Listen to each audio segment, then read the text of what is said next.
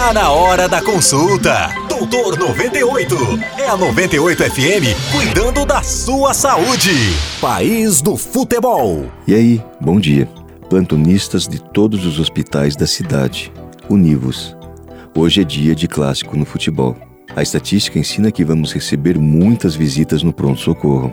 Pauladas, facadas, pedradas, cadeiradas. Sim, nós somos o país do futebol. Vira e mexe, a imprensa noticia a violência inerente a jogos de futebol. Contudo, pouco é dito a respeito dos atendimentos no pronto-socorro nos dias de jogos. Caro ouvinte, os caras fazem fila para serem atendidos. Nunca esqueço quando um garoto lá na Bolívia foi morto por um míssil, lançado pela torcida organizada do Corinthians. Na época, houve todo um alvoroço da imprensa para tentar compreender o motivo de alguém levar um sinalizador marítimo para dentro do estádio. Poxa, se duvidar, os caras levam até dinamite. Qual seria a novidade disso? A verdade é que para virar manchete você precisa pelo menos morrer ou então matar alguém. Tratando-se de explosivos, pouca gente quer saber dos tímpanos perfurados por rojões, queimaduras e dedos atorados por foguetes ou retinas destruídas por bombas de luz. Já nos embates corporais, as brigas acontecem entre torcidas rivais e entre torcedores do mesmo time atinge pessoas que nada têm a ver com o jogo e ocorrem, inclusive, sem nenhum motivo aparente.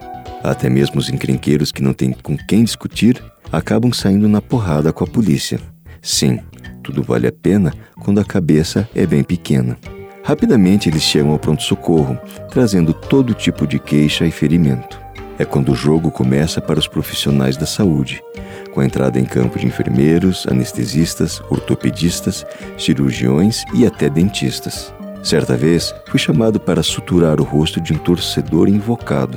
Meio sem graça, perguntei sobre o jogo e ele começou todo empolgado uma longa história sobre uma confusão no terminal do Santa Cândida, que acabaria com uma tijolada no seu rosto. Quer saber? Tem isso no dicionário. Se chama animosidade.